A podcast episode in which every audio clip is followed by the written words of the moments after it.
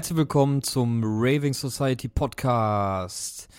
Ja, mich freut es, dass ihr wieder dabei seid bei unserer Oktoberfolge. Wir haben wieder einen coolen Podcast-Gast im Gespräch für euch. Und zwar ist das diesmal aus Essen, aus dem Ruhrgebiet, DJ Man at Arms, auch bekannt als Mr. Acid Wars. Ja, er ist der Gründer oder Mitbegründer von der erfolgreichen Partyreihe Acid Wars welche ähm, normalerweise im Fusion in Münster stattfindet. Äh, genauso veranstaltet er die Techno Rules, ist selber als DJ aktiv, DJ Man at Arms, wie gesagt, und ähm, hat ganz viel zu erzählen über über 20 Jahre Erfahrung im Event- und Techno-Business. Deswegen eine sehr schöne Folge. Hört rein, viel Spaß damit. Alles Gute, bis zum nächsten Mal. Rave on. Ciao, ciao.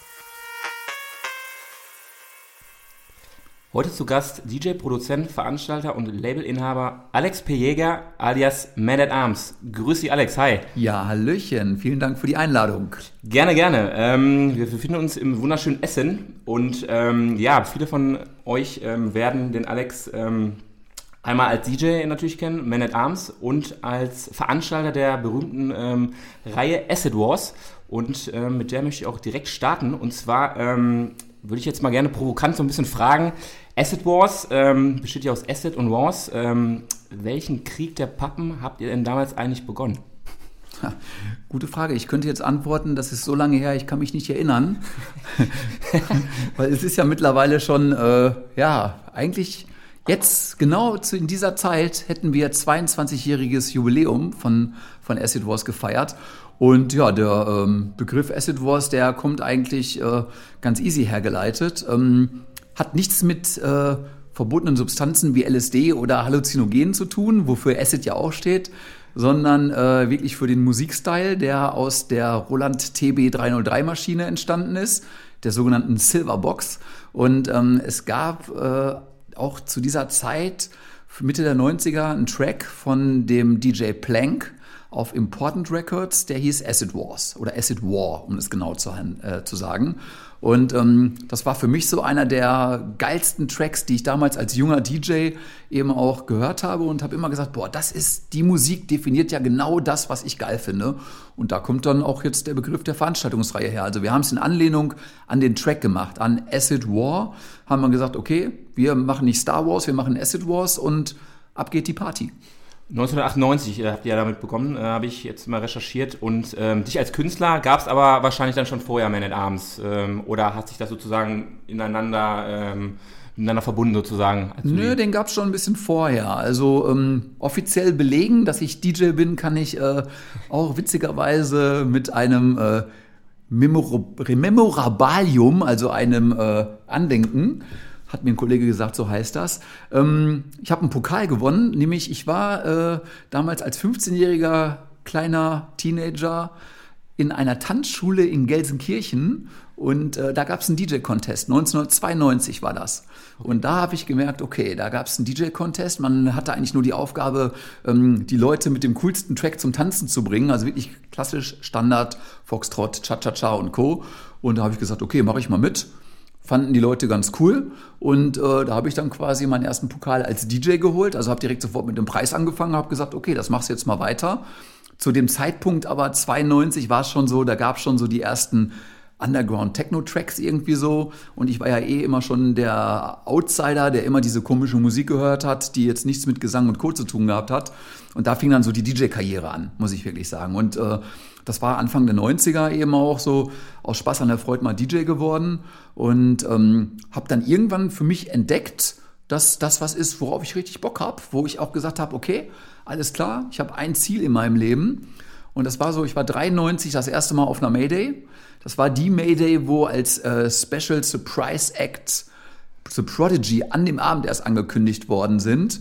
Und auf, der, auf dieser Mayday, da waren, glaube ich, Jeff Mills, Westbam und wie sie alle hießen. Und habe gesagt, okay, ich habe jetzt vor kurzem diesen Pokal gewonnen. Ich war das erste Mal auf so einem mega fetten Großrave und mein Ziel ist es, einmal im Leben auf dieser Party aufzulegen. Das war mein größtes Ziel als DJ. Und äh, das war dann einfach so, hast du gesagt, okay, hast ein Ziel vor Augen und jetzt wie kommst du dann dahin? Und da ist dann so das ganze DJ-Business quasi so angelaufen. Kommen wir gleich nochmal zu sprechen, wann es dann äh, dazu äh, geworden ist, sozusagen. Ähm, kurz vorab nochmal, ähm, der Musikstil Techno und Acid, ähm, den du mich ja verschrieben hast, der ist dann auch so langsam gewachsen, bis du dann, äh, wie du gerade schon sagtest, dann 1998 dann die Acid Wars gegründet hast. Das hat sich dann so langsam ähm, ab 93 heraus ent entwickelt oder hast du nochmal einen Sprung, ich kurz wohin hast woanders hin mm. gemacht, äh, in eine andere Richtung oder komplett? Ja, also es, es, es, es, gab mal ein Seitenprojekt, da komme ich dann gleich nochmal zu. Ähm, es war wirklich relativ früh klar, dass äh, wirklich Techno, damals gab es auch nur den Begriff Techno, ähm, dass das meine Passion ist, ganz klar. Also irgendwie hat mich das gecatcht, die ganze Nummer, das fand ich immer ganz geil. Ich hatte natürlich, äh, ich komme ja ursprünglich aus Gelsenkirchen, ich hatte natürlich die absolute Keim- und Kreativzelle eben auch direkt vor der eigenen Haustür. Ähm, damals hatten wir Anfang der 90er in einer alten Industrielocation in der Kaue, da gab's äh, kleine Underground-Partys und da gab's dann so DJs, die hießen DJ André und DJ Phil, die haben da aufgelegt. Die sind heute bekannt unter dem Namen äh, Mogwai und Phil Fultner. Und äh, da konnte ich wirklich äh, einfach so sehen, was dann so für, für eine Energie entsteht. Und kurz darauf nahm so diese ganze Rave-Szene in äh, Nordrhein-Westfalen ihren, ihren äh, Weg. Und in Gelsenkirchen wurde auch das Raveline-Magazin gegründet. Dann gab es den legendären Groove Club, wo wirklich äh, das Who is Who der deutschen internationalen Techno-Szene eben auch aufgelegt hat. Und da war ich als Raver eben am Start und habe gemerkt, ähm, da gab es ja auch schon verschiedenste Sachen, da gab es schon Hardcore-Partys, Paul Elstag hat da auch gespielt und so, hab gemerkt, ah nee, Hardcore ist jetzt nicht so mein Ding. Ich fand früher immer richtig geil DJ Tanit aus Berlin. Der ist einmal mit Kamu-Hosen durch die Gegend gelaufen und äh, hat total abgefahrenen Sound gespielt und hat immer so, war immer straight on the edge. Und das hat mich gecatcht. Und da habe ich gesagt, okay, der ist Techno, das ist cool. Dann äh, gab es aber parallel noch in Bochum, auch im zentralen Ruhrgebiet, ein Club, der hieß Planet, Planet Bochum. Und äh, da waren unter der Woche, ich weiß gar nicht mehr welcher Wochentag es war, ähm, auch Techno-Partys. So, und da haben wir dann DJs gehört, die noch mehr Underground war als das, was wir in der Kau gehört haben. Da haben Leute aufgelegt wie DJ Hell regelmäßig. Ähm, Oliver Bonzio, ähm, Dave Clark war da am Start, Sven Feth unter der Woche, Jeff Mills, also wirklich das Who is Who der internationalen Techno-Szene. Und da habe ich einfach gemerkt, okay, das ist das Ding. Das ist monoton, aber irgendwie hat's, hat jeder Track damals ein Thema gehabt. Und das war auch so immer meine Philosophie als, als DJ ich bin kein Tool-DJ, der stumpf irgendwie zwei Stunden lang seinen Stiefel durchzieht und da passiert recht wenig. Ich habe immer gesagt, so ich gucke auf die Audience und ähm, es muss ein Thema in den Tracks sein, die ich spiele. Also es, nichts ist langweiliger, als irgendwie sechs Minuten äh, nur einen Loop durchlaufen zu lassen. Cool, und dann bist du dann irgendwann natürlich, äh, ich muss gerade erstmal verarbeiten, was äh, Sven Feth regelmäßig unter der Woche äh, in Bochum war. Jetzt habe ich mir überlegt, was ist aus Bochum geworden? ja. Wir hatten äh, ähnliche, ähnliche Gäste damals äh, in, in, in Dortmund, äh, Penpot oder Solomon, und ich, ich finde es immer spannend, äh, dass das Ruhrgebiet eigentlich schon für äh, internationale Namen ähm, schon hatte, aber jetzt leider nicht mehr hat. Ähm, deswegen äh, muss ich gerade so ein bisschen träumen. Aber ähm, zurück zu dir. Und dann hast du ähm, ja 1998 dann ähm, ja mit Acid Wars sozusagen deine erste Veranstaltungsreihe selber gemacht. Was war denn da dein Resident Club, wo du oder die Location, wo du dann ähm, deine erste und ähm, ja vielleicht auch geile Party oder geilste Party gemacht hast?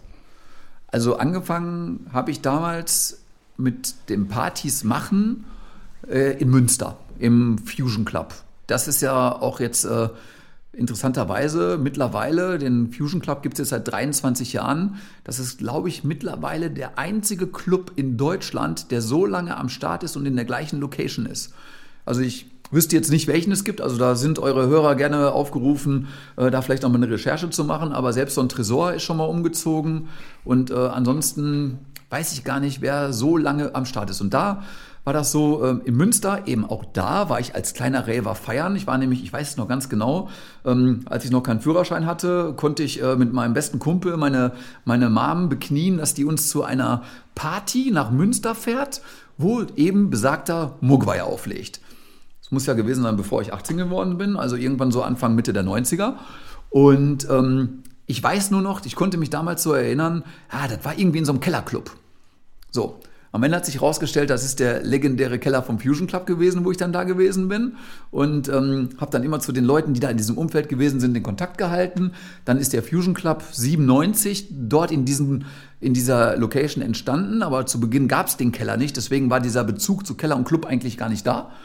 Und ähm, dann habe ich gesagt, okay, ähm, ich würd, bin als DJ schon unterwegs gewesen, also man kannte mich schon. Ich habe im Ruhrgebiet relativ oft gespielt hier.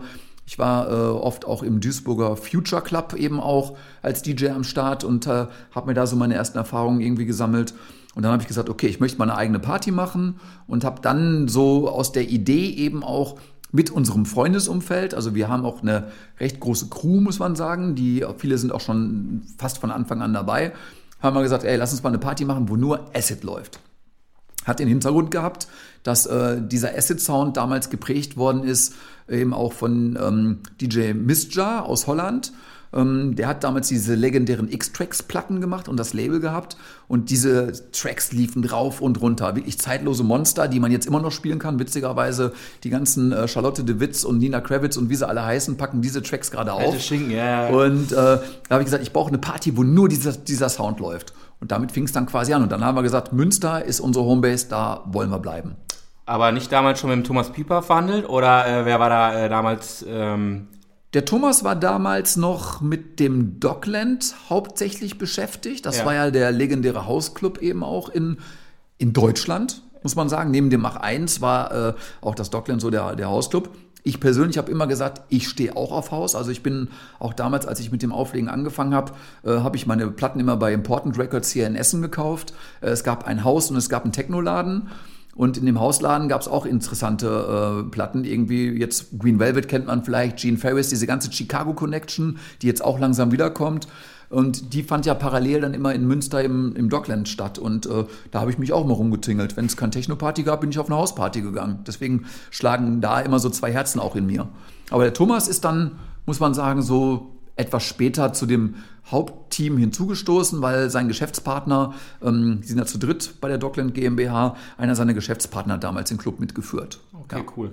Ähm, und dann hat er sozusagen äh, diese Veranstaltungsreihe Asset Wars, du hast ja noch parallel äh, andere Veranstaltungsreihen, sozusagen ihren Lauf genommen und ähm, ja auch relativ erfolgreich, äh, wie ich gelesen habe, auch äh, irgendwann in ganz verschiedenen Nachbarländern gelandet. Niederlande, Belgien, Frankreich. Ja. Also hat eine Entwicklung genommen, ähm, wo du vielleicht am Anfang auch nicht mit gerechnet hattest, dass du international da ähm, durchstartest. Kannst du mal kurz skizzieren? Weil ihr wart ja nicht nur in, in Clubs unterwegs, sondern dann auch auf, ähm, ich sag mal, ähm, größeren Festivals.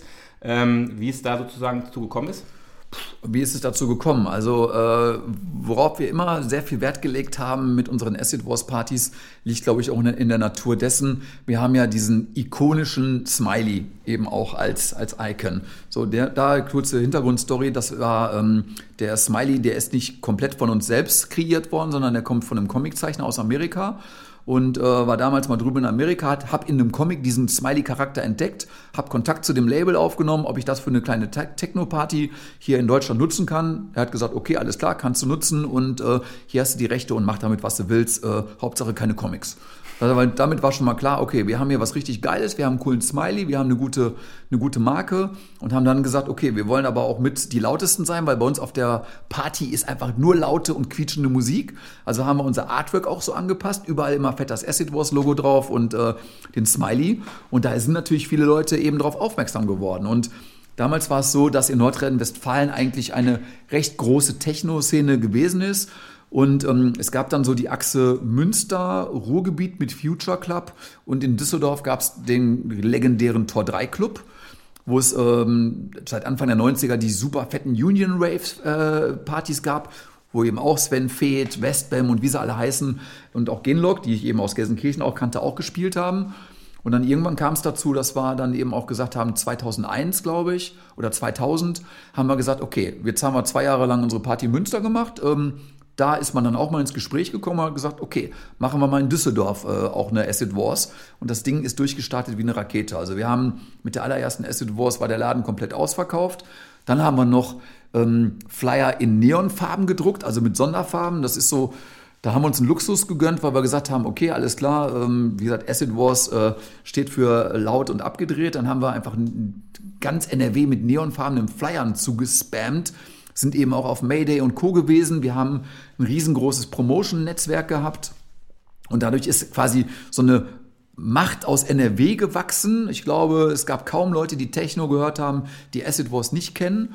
Und ähm, daraus ist dann wirklich die, diese starke Muttermarke geworden. Ich nenne sie auch jetzt bewusst Muttermarke, weil daraus sind eben andere Formate ent, äh, entstanden. Weil es war relativ früh klar, dass wir, dadurch, dass wir als DJs eben auch sehr vielfältig sind und wir können nicht nur Acid spielen, wir haben Bock auf Techno, äh, wir haben Bock auf etwas härteren Sound und dann sind eben auch verschiedene andere Formate dadurch entstanden. Und das war ja alles noch bevor dieser ganze Social Media und Internet-Wahnsinn losging. Also ähm, man hat damals über, von uns gehört, ja, Internet vielleicht mal ein bisschen, aber das war so Mundpropaganda.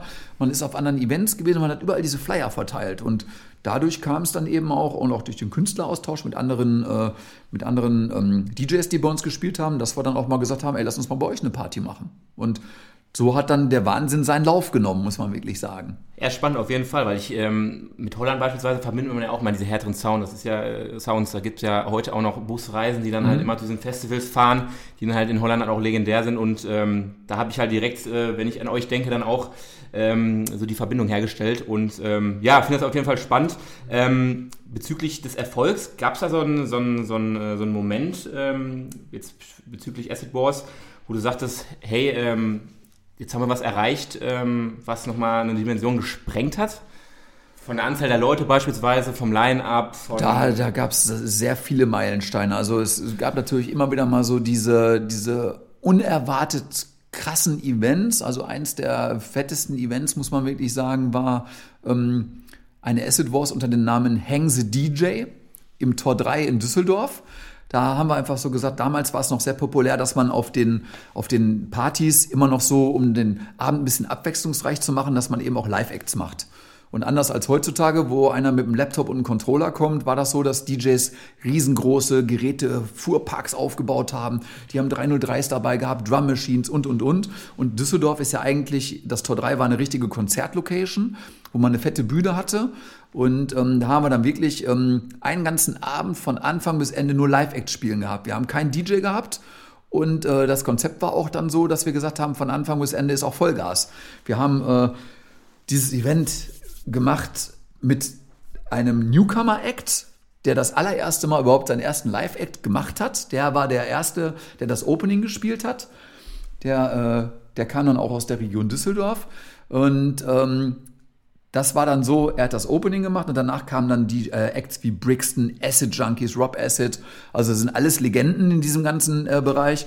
So, und der erste Künstler ist dann so die Anekdote irgendwie so, ähm, das war die Geburt von Sorgenkind. Also ah, Sorgenkind okay, ja. war wirklich so, der war sonst eigentlich nur ein Bedroom-Producer. Der hat mich zugebombt mit äh, Demo-Tapes. Das waren die mit sehr schlechte Abmischungen, aber man hat gehört einfach, was das für ein geiler brachialer Sound er da gemacht hat. Und ähm, da habe ich gesagt, okay, weißt du was, schmeißt du den mal ins kalte Wasser und der darf dann als erster Künstler spielen. Ist ja am Anfang eh nicht so viel los. Das kommt ja erst um 12 Uhr, kommen die Leute. Ja, Pustekuchen. ähm, und ich weiß nicht, wie viele Leute wir da hatten, aber es war, glaube ich, fast ausverkauft, das Tor 3. Und der Laden war auch schon äh, quasi, bevor es um 10 Uhr losging, haben die Leute so Bock auf die Party gehabt, weil es ein neues Konzept gewesen ist. Da standen gefühlt 500 bis 800 Leute vor dem Laden. Wir haben die reingelassen und äh, die Feuertaufe von Sorgenkind war quasi vor einem vollen Laden. und das mit dem, äh, wie heißt ihn genannt, Bedroom-DJ? Ja, Producer, Producer, ja. Hat schon vielleicht ein, zwei kleine Club-Gigs gespielt, ja. aber stell dir vor, du bist das erste Mal auf einer Mayday und äh, der Laden ist schon voll und das ist dein erstes öffentliches DJ-Set. So ungefähr muss das für sich für ihn angefühlt haben. Und das war so einer der Meilensteine. Und gibt noch einen weiteren Meilenstein, der auch immer noch ganz cool ist als Anekdote wirklich. Wir dürfen ja auch schon seit mittlerweile 16 Jahren auf der Nature One äh, den legendären Acid Wars Bunker hosten. Und äh, was dann für uns ein Meilenstein war, der es gar nicht so an die Öffentlichkeit getragen worden ist, ist dem vielleicht auch ein bisschen peinlich. Ähm, äh, wir sind auch dafür bekannt, dass wir relativ laut sind. Aber äh, es gab dann so, ähm, wir haben ja zwei Tage, freitags und samstags hostet Acid Wars dann den Bunker. Und wir mussten dann quasi am Samstag während der spielfreien Zeit im Produktionsbüro antanzen, äh, weil wir nämlich unterschreiben mussten oder wir mussten zumindest bestätigen, dass wir nicht mehr lauter sein sind als der Mainfloor. Uh. weil sich nämlich die, äh, die Superstar-DJs äh, beschwert haben, was denn da aus diesem Bunker für Musik kommt, äh, weil äh, im Endeffekt die Party woanders abging irgendwie so. Und das war so für uns so der Ritterschlag, dass wir gemerkt haben, okay, alles klar, da spielt dann, was weiß ich, zum Beispiel irgendwie ein Paul von Dyck und äh, der findet das nicht so geil, dass dann irgendwie bei Acid Wars irgendwie die Mega-Party am Start ist. Und das waren dann so diese Initialsachen, die wir dann so hatten. Ja. das war echt ein Ritterschlag, muss man ja sagen. Gerade äh, euer Sound in einem Bunker und ähm, Laden war wahrscheinlich poppevoll. Mhm. Ähm, ja, auf jeden Fall, geil, lustig und ähm, vor allen Dingen, ähm, ja, ein Ritterschlag, wie du schon sagtest. Ne? Ähm, jetzt hast du neben Acid Wars natürlich auch noch andere Veranstaltungsreihen. Ich denke mal aus dieser Idee heraus, dass du ähm, auch noch andere Genres gerne bedienen wollen würdest. Ähm, Techno Rules und Strandsgewitter. Das eine, würde ich jetzt mal behaupten, ist ein bisschen äh, von der BPM niedriger. Ja und das andere ein bisschen höher. Ähm, hast du da so, ein, so, ein, so, eine Idee gehabt, hey, ähm, das ist jetzt die Zeit dafür? Hast du äh, musikalische Einflüsse oder was war die, war die Initialzündung für ähm, diese beiden äh, Musikrichtungen innerhalb einer Veranstaltungsreihe? Ja, es war eher so aus, ähm, aus der Neugier, nachdem ich natürlich gemerkt habe, wie, wie easy es ist. Damals war es einfach, ähm, wenn man Platten gut findet, guck mal, wer produziert die, legt ja auch auf, okay, machst eine Party raus. So, und äh, es war dann aber so, dass wir dann natürlich sofort gar nicht irgendwie äh, gekleckert haben, sondern haben dann unsere allererste Techno-Rules-Party damals 2001 gemacht mit Thomas Schumacher und mit Zombie Nation. So, zu dem Zeitpunkt waren das richtig, richtig fette Producer, haben aber in der Region nicht gespielt. Haben vielleicht mal in Duisburg gespielt, aber dann eben auch äh, ein, zweimal im Jahr. Also es gab nicht so eine Menge an Events. Da habe ich gesagt, okay, alles klar, dann äh, laden wir die mal ein und gucken, was passiert. Und ähm, ich glaube, dass wir da bookingtechnisch immer ein gutes Händchen gehabt haben, weil ich meine, als DJ hat man natürlich einen gewissen Vorteil, dass man weiß, okay, was ist bei den Leuten angesagt und was nicht. Und dadurch, dass wir von den Veranstaltungsformaten und auch von den Events immer Partys für die Leute machen wollten. Wir wollten niemals Partys für uns machen, die wir geil finden. Wir haben immer gesagt, wir nehmen das, welche Tracks laufen gut, worauf haben die Leute Bock. Und äh, wenn es am Ende voll ist, freuen wir uns drüber. Weil ehrlich gesagt, für mich war es immer wichtig, die DJs einzuladen dass die eine gute Zeit mit uns haben und damit man einfach so, heutzutage nennt man es Networken, damals war es einfach so gemeinsam Zeit verbringen irgendwie so. Und da sind super viele Freundschaften durch entstanden und auch langfristige Partnerschaften und ähm, das war einfach so unser Antrieb. Was man immer sagen muss, ist einfach so, ähm, wir sind sehr breit aufgestellt gewesen, auch was unsere, unsere DJs angeht. Also keiner hat nur stumpf das eine gehört, sondern du merkst einfach so, die Residents, die wir haben und auch die Künstler, die wir haben, die meisten zeichnen wirklich aus, dass die viele, viel Musik hören, dass die sehr breit sind. Und ähm, irgendwann gab es natürlich, als Techno Rules eben auch etabliert gewesen ist, ähm, gab es dann diese, dieser, diese Phase der härteren Musik. Eben auch äh, geprägt durch ein Internetportal, United Transport hieß das damals, USB ähm, wo wir auch Promo für unsere Acid Wars und auch Techno Rult Partys gemacht haben. Und irgendwann hat sich rauskristallisiert, okay, da sind auch ein paar spannende Acts bei, wie Akkus P, Robert Nato, Sven Wittekind, so, die jetzt eben auch normalen Techno machen, aber vorher waren die einfach eben für diese harten Sachen eben auch bekannt. Und DJ Rush war damals, natürlich damals, obwohl das nicht wollte, ging dann natürlich auch in diese Schranznummer, der hat auch sehr hart aufgelegt, hat das nie selbst genannt, dass er Schranz macht, aber wir brauchten ein Format dafür, weil für die normale Techno-Nummer hat das einfach nicht gepasst. Und auch da wieder so, aus Spaß haben wir gesagt, ey, was auch, das ist hier unser, unser Schranzgewitter hier irgendwie so. Haben wir ein Format rausgemacht, hat funktioniert und ähm, ja, wird jetzt unregelmäßig immer noch gemacht, muss man sagen. Ja. Ist diese, jetzt bezüglich auf diese Veranstaltungsreihe, ich sag mal, Schranzgewitter, würdest du sagen, dass ähm, Schranz immer noch so sehr gehört wird wie beispielsweise vor 10 Jahren oder vor 15 Jahren? Oder hat es ähm, eine, eine, gewisse Entwicklung genommen, ähm, weil jetzt beispielsweise Techno on Vogue ist, dass es weniger gehört wird? Würdest du das unterschreiben oder ähm, wie würdest du das also wir haben gerade eine ziemlich spannende Phase, was harte Musik und harte Beats angeht. Also diese ähm, Schranznummer, die kam ja ursprünglich aus dem etwas härteren Loop-Techno-Bereich, den ich auch noch als DJ gut fand. Also wirklich so, es gab damals nicht so, äh, ich spiele nur 130 BPM und mit 132 bist du schon Hardcore, sondern es gab eine Range, weil wir alle noch mit Vinyl aufgelegt haben. Da konnte man nur an dem Pitchfader sagen, entweder spiele ich auf Normalgeschwindigkeit oder auf plus 8. So, und äh, diese, diese, der Mythos, der durch Chris Liebing ja damals irgendwie äh, entstanden ist und nach dem Motto, äh, er spielt jetzt Schranz, das war eigentlich normaler, normaler Loop-Techno. So. Und ähm, dann ist es einfach so gewesen, dass die Geschwindigkeit immer schneller geworden ist. Und ähm, ja, das ist so eine Phase gewesen, wo wir selbst nicht genau wussten, wo geht die Reise jetzt irgendwie so hin. Und ähm, zum jetzigen Zeitpunkt muss man wirklich sagen, die Leute, die damals auf bis diese maximal 155 BPM gegangen sind, so, das war eine eigene Szene für sich. Aber diese Leute, die damals die Musik gehört haben, und wir reden da jetzt über ein Zeitfenster, das ist ja schon fast 15 Jahre her, diese ganze Nummer. 15, 15 bis 14 Jahre. Und ähm, wir haben ja mit Acid Wars auch schon ziemlich viele äh, Generationen jetzt auch mitgemacht. Die Leute, die damals diesen brutal harten Sound gelebt haben, da gibt es entweder nur, du hörst das ein Leben lang, davon werden es aber immer weniger Menschen, oder die Leute hören dann irgendwann normalen Techno, dann hören sie Deep House, dann hören sie Minimal, dann werden sie alt. Man darf nie vergessen, ein normaler junger Mensch, der äh, mit als, als, als junger Mensch 18 bis mit 20er äh, feiern geht und, äh, und wie gesagt eben auch Leute kennenlernt, der ist mit Mitte 20, von Mitte 20 bis Mitte 30 bist du in der Lebensfindungsphase irgendwie so. Das heißt, du merkst immer so, du, die Leute machen Break, die rufen sich aus. Jetzt kommen sie langsam wieder, die Älteren. Die, also die erste Generation Schranz kann ich wirklich belegen. Das ist die Generation, die jetzt auf Solomon und Katamucke abgeht. Ach echt? Deswegen sagt man ja auch so, ähm, die älteren Leute, die, das ist Erwachsenen-Techno. So ja. diese etwas Laid-Back-Sachen, weil die haben ihre, ihre Vergangenheit schon.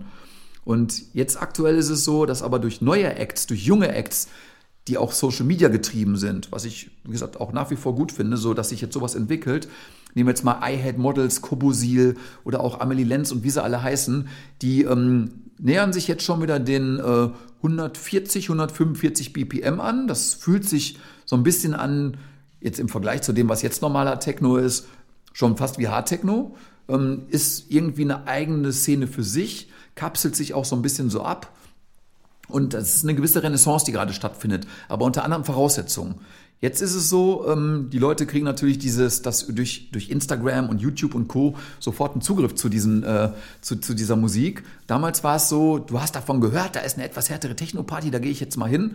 Und da sind die Leute kleben geblieben bei dieser ganzen Schranzmucke. Also entweder Hast du es oder liebst du es? Irgendwie so. Und das war dann so der Unterschied. Aber ich finde, jetzt gerade so hat man für die härteren Sounds wieder eine Renaissance. Auf jeden Fall. Das wäre auch eine Frage wegen jetzt ähm, beim, beim, beim, nächsten Abschnitt, so elektrische Musikszene aktuell, weil das hatte ich jetzt auch beobachtet, dass ähm, ja eine alte Garde natürlich existiert, die diesen Sound erlebt hat, aber auch eine neue Subkultur.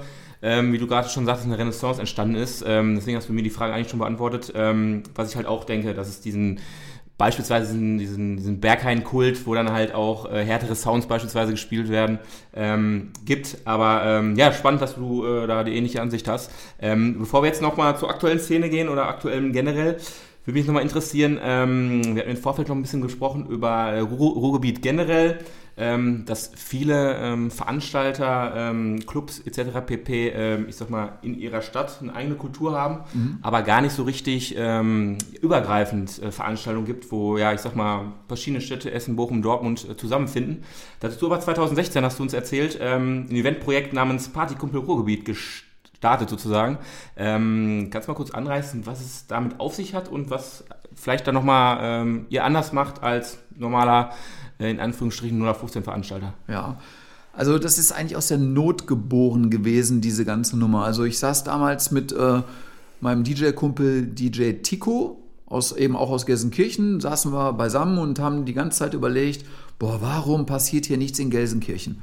Also ich meine, wir haben die große History irgendwie so, klar, Anfang der 90er ist auch schon wieder 20 Jahre her, die ganze Nummer, aber irgendwie so äh, in Gelsenkirchen, Arbeiterstadt, wo eigentlich Techno wie Arsch auf einmal hinpasst und wir merken, dass auf unseren Partys ziemlich viele Leute sind. Wir haben das Feedback, aber es gibt in Gelsenkirchen nichts. So, dann haben wir überlegt, okay, hm, nur für Gelsenkirchen was zu machen, das ist auch nicht der richtige Ansatz, weil äh, alle Städte um Gelsenkirchen herum finden natürlich Gelsenkirchen kacke irgendwie so. Haben trotzdem gesagt, lass uns mal was in Gelsenkirchen starten hatten dann äh, die glückliche Fügung, dass uns die Stadt Gelsenkirchen eine Eventfläche im Stadtgarten Gelsenkirchen zur Verfügung gestellt hat, ein Musikpavillon, wo wir gesagt haben, okay, lass uns mal umsonst und draußen machen.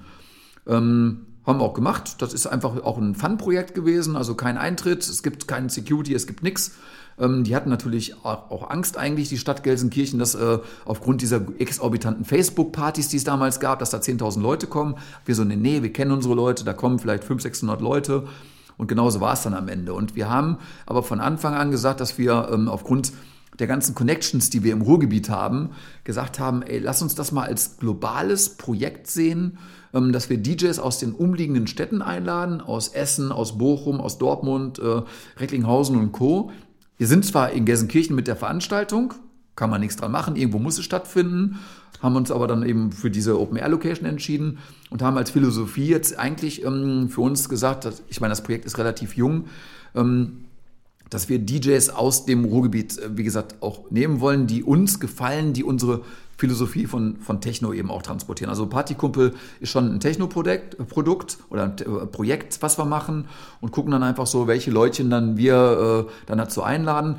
Wir haben leider nur die Möglichkeit, drei, zwei bis drei oder viermal im Jahr äh, Open Airs zu machen. Ähm, haben uns auch erstmal auf die Open Air Saison quasi konzentriert, weil ich natürlich mit den anderen Projekten in den Clubs irgendwie in der Clubsaison unterwegs bin. Auf dem Festival spielen wir auch noch. Wir haben ziemlich viele Engagements, aber haben gesagt, okay, äh, Partykumpel wollen wir jetzt mal so als Marke fürs Ruhrgebiet etablieren sind auch jetzt in der Phase, dass wir vielleicht gucken, wie groß machen wir das noch. Gehen wir vielleicht auch nochmal in andere Clubs rein. Wir haben Silvester äh, in der Matrix in Bochum schon mal einen Floor gehostet. Das lief ganz gut, die ganze Geschichte. Und wollen dann eigentlich perspektivisch auch mal damit durch die Clubs irgendwie auch tingeln. Und wir haben eigentlich in jeder Stadt ziemlich gute DJs, die aber auch nur in ihrer Stadt wirklich äh, auch aktiv sind und bekannt sind. Und das wollen wir ein bisschen ändern. Wir wollen dem Essener zeigen, welche coolen DJs gibt es aus Bochum und aus Dortmund, genau umgekehrt irgendwie so, weil es gibt überall diese kleinen Subkulturen. Und äh, was wirklich ein Phänomen am Ruhrgebiet ist, ist so, jede Stadt kocht sein eigenes Süppchen. Und ähm, ja, auch so eine Anekdote, ähm, es gab mal DJs aus, äh, aus Frank ein DJ aus Frankfurt, äh, Gott hab ihn selig, Pascal Feos, der hat gesagt, ich komme so gerne ins Ruhrgebiet, weil das ist für mich das einfachste oder leicht verdientes Geld, weil ähm, jeder kocht sein eigenes Süppchen und jeder Club will mich haben. Und äh, ich komme innerhalb von einem Monat äh, fünf bis acht Mal nach Nordrhein-Westfalen und äh, kriege dann meine normale Gage, weil äh, nur die Leute in ihrem eigenen Kaff sind. So, und da hat er recht. Und ehrlich gesagt, das ist ja das generelle Problem vom, vom Ruhrgebiet, dass äh, wir es nicht hinkriegen, da das große Kollektiv rauszumachen. Versuchen wir jetzt ein bisschen zu ändern. Ich glaube, das ist, funktioniert ganz gut. Man greift sich gegenseitig unter die Arme. Hat ja auch durch äh, durch Social Media so ein paar Mechanismen rausgefunden, dass, dass man im Kollektiv einfach stärker ist, als wenn man allein sein eigenes Ding kocht, irgendwie so. Und das ist jetzt das spannende Projekt, was wir jetzt gerade machen. Dürfen halt nur nicht die Clubs aussterben, ne?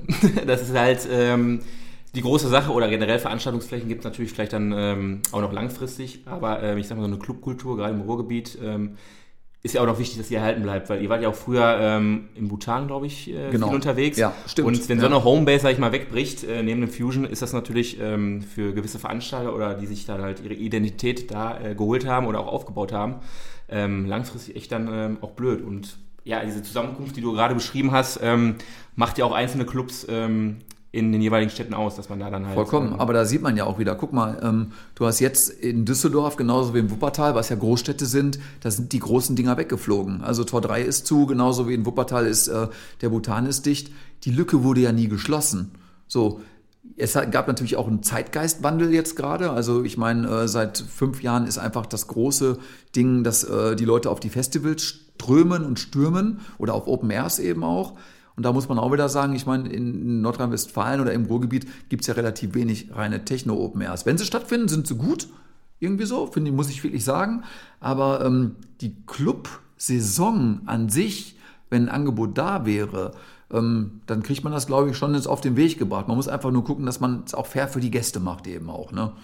Und was viele einfach eben auch nicht gut machen, das ist auch eine Kritik an andere Veranstalter, die, denen reicht es aus, wenn sie nur in ihrer Stadt trommeln und ein bisschen Werbung machen, so nach dem Motto, meiner Uni wissen die Leute Bescheid. Und dann wundern sie sich eben auch, dass irgendwie nur 150 Leute auf der Party sind und haben am Ende draufgezahlt. Also ich meine, als Veranstalter weiß ich natürlich, wie schwer es ist und äh, gibt da immer den Rat, äh, trommel so laut, wie es geht. Gibt ja auch Leute oder Veranstalter, die sagen, äh, brauchst bei Facebook nichts mehr machen, bei Facebook ist nichts mehr los, irgendwie so. Aber ähm, frag doch mal, wo die Leute sich über Veranstaltungen informieren. Das geht nur dort.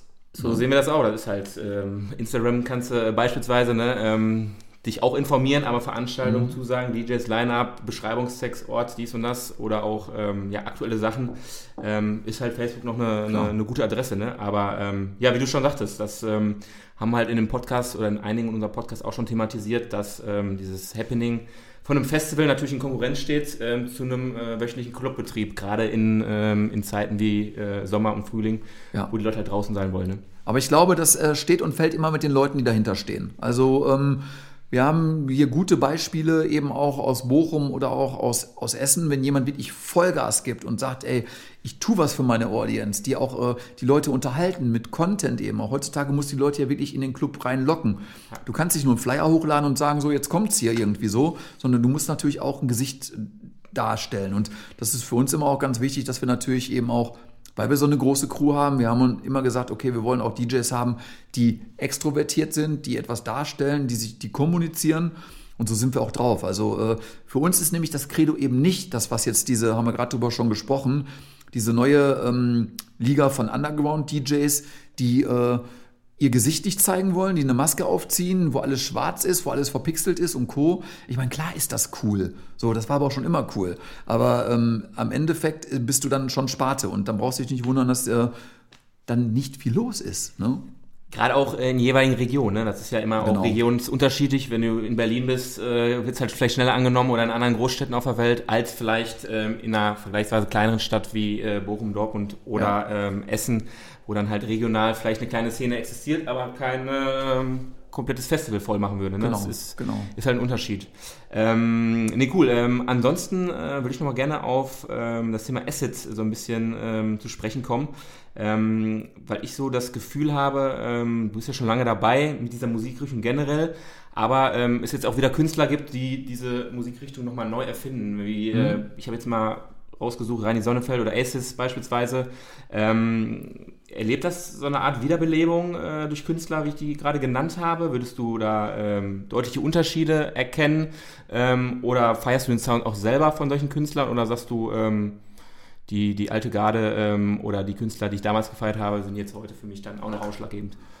Also viele davon kommen ja noch aus der alten Garde, witzigerweise, muss Ja. man sagen. Also ich meine, die Leute, die, die im Techno-Bereich ganz oben stehen, also unabhängig von denen, die du gerade genannt hast, aber auch so wirklich die, die Elite, die meisten sind ja wirklich auch Gewächse aus der ersten Stunde. Also das heißt, äh, ehrlich gesagt, ähm, erfindet sich ziemlich viel neu gerade. Ja. Ähm, was ganz spannend bei dieser ganzen Asset-Thematik ist, das mussten wir auch lernen, ist so, ähm, eigentlich ist die Sparte Asset gar nicht das, was die Leute wirklich anzieht, sondern bei den Künstlern ist es der Sound eben auch. Also Renje Sonnefeld oder auch äh, Assis oder Thomas Schumacher, der auch sehr viel Asset rausbringt gerade, wieder. Ähm, die haben alle die 303, das Gerät eben, was diesen Sound macht, eben auch äh, ähm, wieder neu entdeckt. Äh, der Sound kam schon immer bei den Leuten gut an. Wir haben nur irgendwann so gemerkt, so, du darfst eigentlich gar nicht Asset draufschreiben, und dann ist es erst wieder erfolgreich. Wir haben gemerkt so, wir hatten auch eine Hochphase von Acid Wars. Wir haben Künstler gehabt, äh,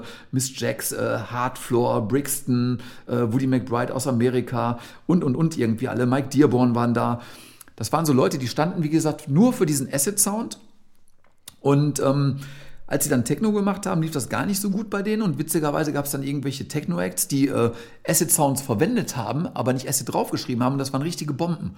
Alter Ego zum Beispiel. So, Alter Ego äh, war nie ein Acid-Act. Die hätten auch niemals auf einer Acid Wars gespielt, weil die sagen so, ja, ich will doch nicht den Stempel Acid drauf haben. Äh, auf einer Techno-Rules haben sie gespielt. So, und haben eigentlich ein reines äh, Acid-Set gespielt. Ne? Okay. Und äh, das ist so, also ich finde das super. Ich finde die Acts auch alle gut. Wir kennen auch uns auch viele untereinander irgendwie so. Ähm, überlegen gerade auch schon, auch im Austausch mit manchen der genannten, irgendwie so, wie wir die für Acid Wars auch mal wieder reanimieren werden. Überlegen auch über das Label, was wir haben, ob wir da vielleicht nochmal äh, einen Neustart wagen, irgendwie auch so. Ähm, weil ich sag mal so, eine Renaissance von Acid gibt's eigentlich nicht, weil Acid war immer da.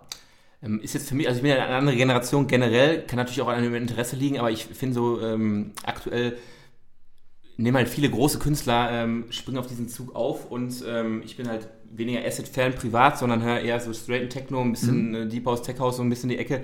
Mir kommt es aber so vor, wenn man jetzt die Beatport-Charts mal runterrattert, dass dieser, diese, diese, dieses, ähm, dieser Wiedererkennungswert von Acid halt ähm, jetzt öfters äh, publik wird und auch gespielt wird, ähm, als, äh, war ich mal vor fünf Jahren. Das ist jetzt mein persönlicher Eindruck und ähm, wo, wo, worauf ich jetzt noch hinaus wollte, ist, dass du dein äh, Label selber ja auch noch betreibst seit 2001 ähm, und eigentlich ja dann den besten Einblick hast, ähm, wofür Acid aus Deutschland im Allgemeinen steht und euer Label vor allem im Speziellen. Das würde Ja. mich auch nochmal interessieren. Ähm, Gibt es dann in der Sparte Assets von Labels, die Assets, sage ich mal, rausbringen, auch nochmal Unterschiede? Klar, also das hängt, äh, ehrlich gesagt, die 303, die Maschine, die ja den, den Sound macht, die ist ja von hart bis zart für alles einsetzbar. Okay. Und äh, bei, bei Acid Tracks, bei dem Label, was wir dann gegründet haben, war es wirklich so, dass wir gesagt haben, wir wollen nur tanzbare Sachen machen die wir damals auf Vinyl gepresst haben. Und wir hatten auch damals, also wir sind gestartet mit äh, einem Vinyl-Portfolio. Das war damals das Who is Who der Acid-Szene. Das waren, wir hatten exklusiv auf Acid-Tracks die Acid-Junkies. Ähm, wir haben ähm, Sachen gehabt von, äh, von Woody McBride, von Rob Acid ähm, und, und, und irgendwie alles. Und da kamen äh, so sehr viele Sachen zusammen wo wir gemerkt haben, okay, alles klar, das funktioniert, die Verkaufszahlen waren auch wirklich gut, der Vertrieb war sehr, sehr interessiert. Dann kam der Einbruch von Vinyl.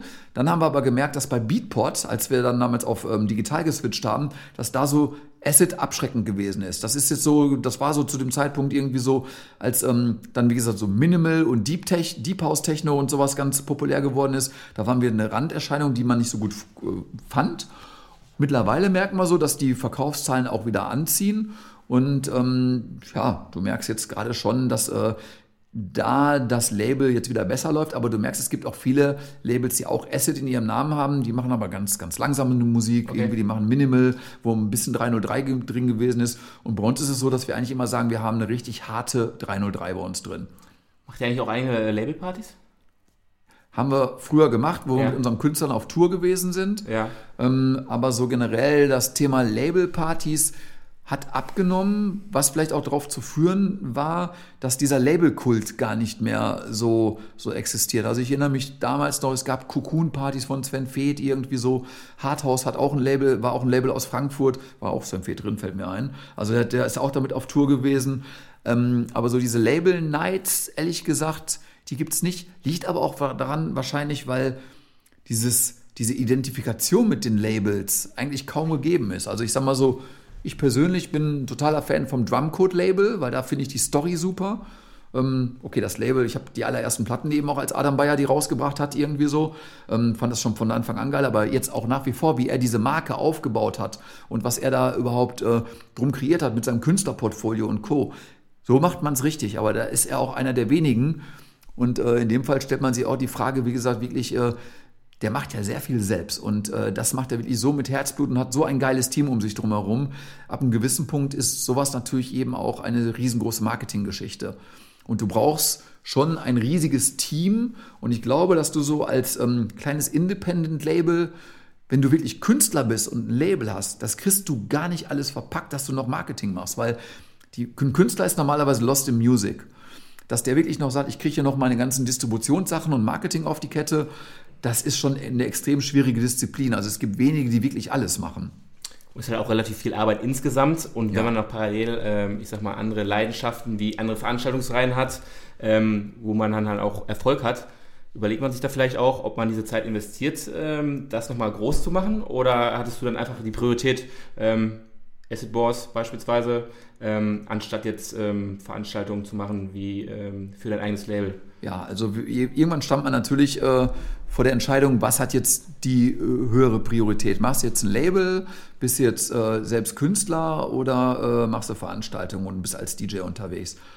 Irgendwann kam dann so, die Veranstaltungen liefen einfach gut. Da haben wir gesagt, okay, alles klar, veranstalten und DJen, das ist so das, worauf ich richtig Bock habe. Das liegt mir auch gut, das kann ich ganz gut und ähm, habe dann die, diese Labelarbeit, die ich ehrlich gesagt auch immer nur bis zu einem gewissen Grad verstanden habe, mit GEMA-Anmeldung, Künstlerrechte, Copyrights und, und, und. Das war ja damals viel komplizierter. Man musste wirklich Anmeldungen machen bei der GEMA dafür. Man musste bei den Presswerken, wo man die Vinyls pressen lassen hat, sagen, man hat die Rechte dafür. Heutzutage ähm, hast du, glaube ich, relativ wenig Papierkram, wenn du einen äh, Track bei Beatport oder auch für Spotify hochlädst, irgendwie so. Und habe dann so ähm, vorgefühlt, ja, ich glaube so vor, vor zehn Jahren ungefähr, habe ich dann ähm, meinem, meinem richtig guten Kumpel, dem äh, Sorgenkind, gefragt, ob er das Label machen möchte, weil er war dann zu dem Zeitpunkt der Hauptkünstler auf, auf unserem Label, der hier aus der Region kam. Dadurch, dass wir auch gut befreundet gewesen sind, hat er dann quasi die digitale Distribution ähm, übernommen. Wir haben erstmal entschieden, wir machen kein Vinyl mehr, weil der Vinylmarkt, ein, Vinylmarkt eingebrochen ist. Und seitdem schmeißt er in Absprache mit mir das Label. Wir gucken immer, welche Release wir haben. Aber auch da merkt man so, er ist auch eher Künstler als Label-Manager.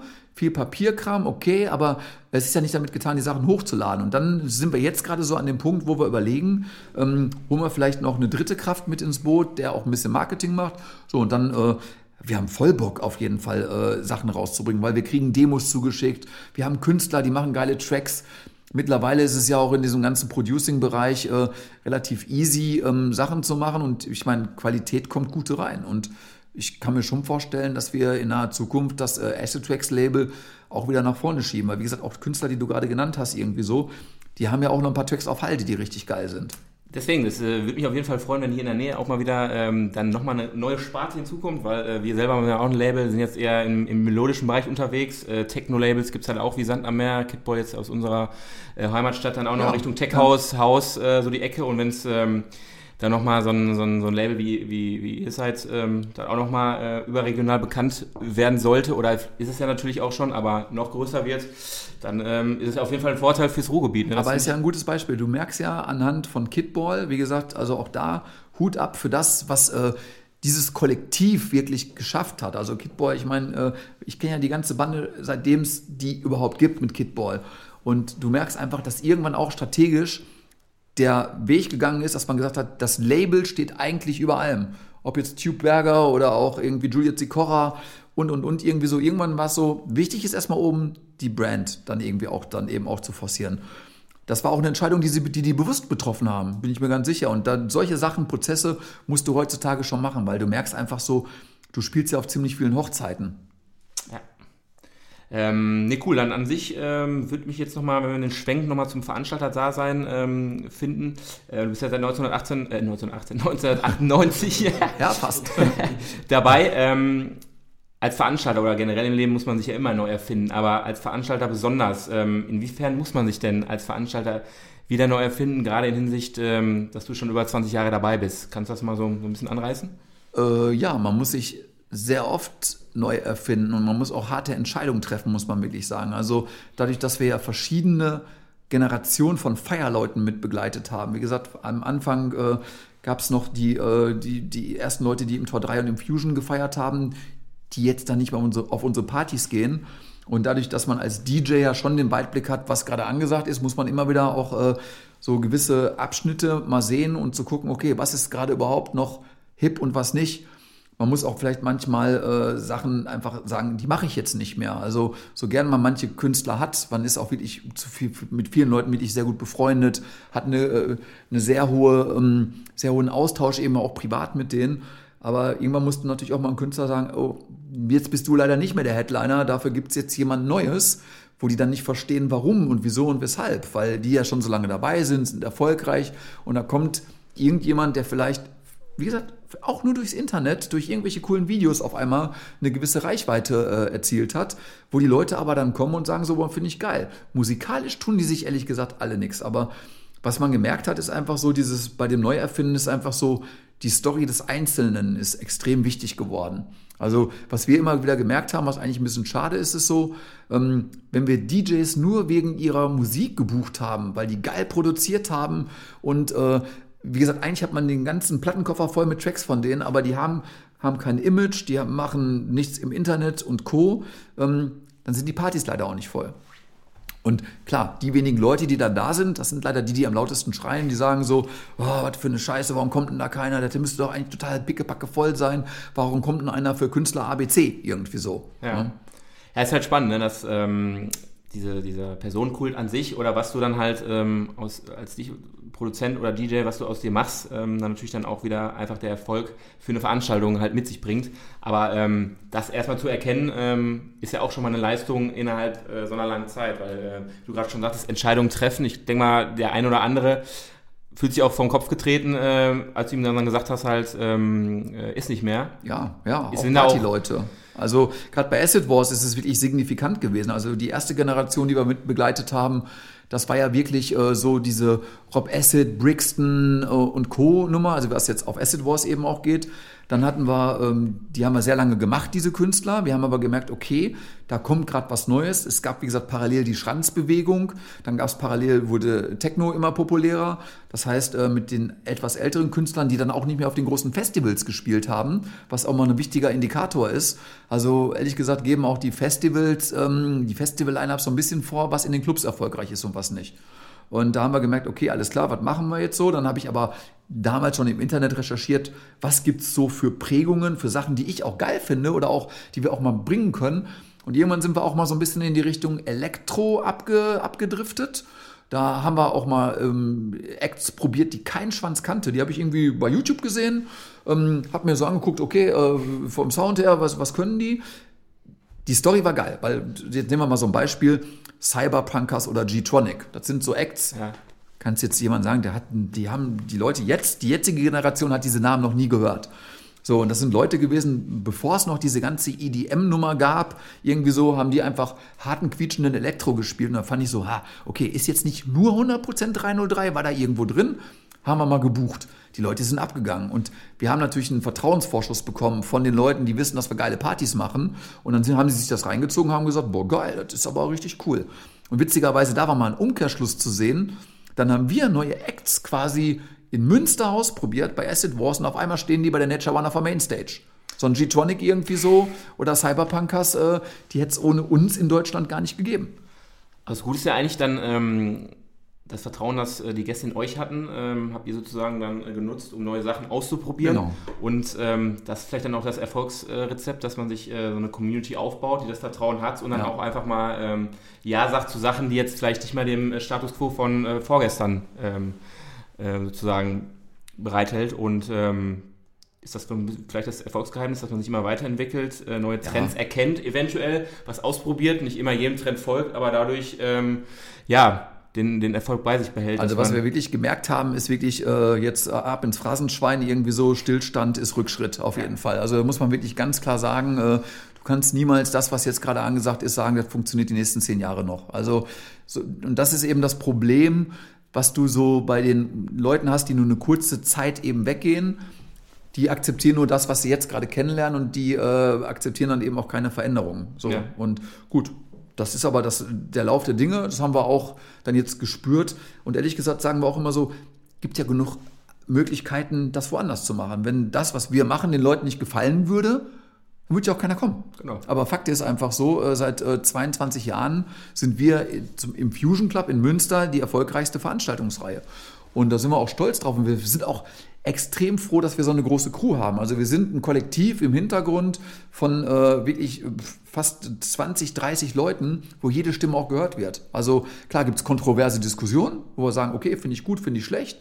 Aber ehrlich gesagt, wenn man da nicht reinhören würde, dann wäre man auch ziemlich doof. Weil da kommen auch manchmal geile Ideen her. Ne? Alle Altersklassen mit, mit, mit vertreten? Ja.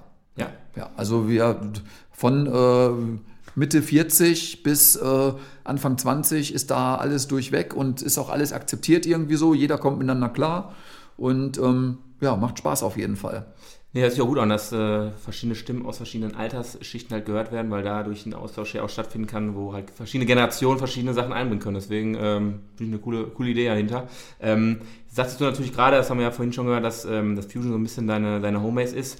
Ähm, jetzt so als kleiner Abschluss ähm, habe ich schon von dem einen oder anderen gehört. Ich war selber noch nie in dem, äh, in dem Keller äh, im Fusion. Aber da sollen halt natürlich auch legendäre Schranzgewitter-Partys äh, stattgefunden haben. Hast du da mal so eine geile Story für die Hörer äh, aus dem Fusion-Keller, die jetzt in irgendeiner Weise hörenswert ist? Also ich glaube, man sollte mal die äh, Magie dieses Kellers den Leuten nochmal darstellen. Worum geht es da wirklich? Also wir reden über ein altes Industriegelände, wo es einen Keller gibt, der eine Deckenhöhe von gefühlt 2,20 Meter hat und ähm, der ist einfach nur schwarz. Und es gibt in diesem Keller, ehrlich gesagt, nur drei Elemente. Das ist eine laute Anlage, die wir bei unseren Partys immer noch aufstocken, mit extra Bass und Co. Dann gibt es eine Nebelmaschine und Stroboskop. Und mehr nicht. Und eine Theke natürlich. So. Getränke wichtig, ja. Genau. Und ähm, wenn man in diesen Keller reinkommt, in der Regel läuft man durch eine dicke, fette Nebelwand und ist dann irgendwo da, wo gefeiert wird. Und ähm, wenn du einmal dann da unten bist, dann bleibst du auch da unten. Also es ist wirklich so wie so der, der Kerker der, der Techno-Szene irgendwie so. Ähm, und das ist so allein schon so der, dieser Ort an sich, wenn du die Treppen runtergehst, weißt du, okay, hier ist jetzt was ganz Spezielles. Wie gesagt, ich war als äh, unter 18-Jähriger auch das erste Mal da und ich weiß jetzt noch genau, was da ist. Also du hast da, als ich damals auf der Party war, gab es noch nicht so diese Brandschutzvorschriften wie heutzutage. Da hingen die Kabel von der Decke, du konntest das Stroboskop anfassen mit den Händen und so, ist aber nie was passiert. Und ähm, ja, also das ist legendär. Da, da spielen sich auch die absurdesten Sachen ab, was äh, die äh, DJ-Sets angeht. Also, weil, wie gesagt, dadurch, dass es unten einfach dunkel, düster ist und äh, du die Leute eigentlich nur wahrnimmst durch Geschrei. Also du, die Leute sind auch direkt also face to face zum, zum DJ. So, äh, äh, wenn man jetzt einen Meter Abstand hat, irgendwie so, ist man schon weit weg vom DJ. Und ähm, die, das Feedback der Leute da unten ist einfach extrem direkt. Das heißt, wenn du Tracks auflegst, wo jetzt irgendwie mal eine Kick einsetzt oder auch die, die Snare mal ein bisschen scheppert, die Leute drehen durch. Und allein schon dieses beengte Gefühl gibt den Leuten irgendwie eine spezielle, wirklich eine, ein spezielles Gefühl, ehrlich gesagt. Wie viel passen da rein insgesamt? Ungefähr? In den Keller? Ja. Tja, das, äh, ich geschätzt, sage ich jetzt mal so, 200, 300 Leute, okay. irgendwie so um den Dreh. Aber eine reine Kellerparty haben wir jetzt noch nie gemacht, weil wir das immer bei unseren Events offen haben. Und ähm, aber auch da, auch da toi toi toi, das ist sicherheitstechnisch alles abgenommen, alles super. Es gab noch nie Probleme da. Es fühlt sich beengt an, aber das ist auch die Magie des Kellers da unten. Dann muss man eigentlich nur noch eine Frage beantworten. Warum ist in deiner Ansicht nach dann alles, was über 130 BPM läuft ähm, und wahrscheinlich dann auch im Keller unten, ähm, warum macht das einfach mehr Spaß? Als alles, was weniger als 130 BPM läuft? Das hat mir mal ein DJ erklärt. Der hat gesagt, äh, auch damals, als, äh, als wir noch mit Vinyl aufgelegt haben, 133,3 BPM ist die absolute Wohlfühlgeschwindigkeit von Vinylschallplatten und vom Technobeat. Da kannst du im Endeffekt mit dieser Geschwindigkeit kannst du einen Loop sauber cutten, sodass der endlos weiterläuft. Und ähm, in irgendeiner Art und Weise hat sich so diese Geschwindigkeit auch bei mir irgendwie so im Herzrhythmus eben auch manifestiert.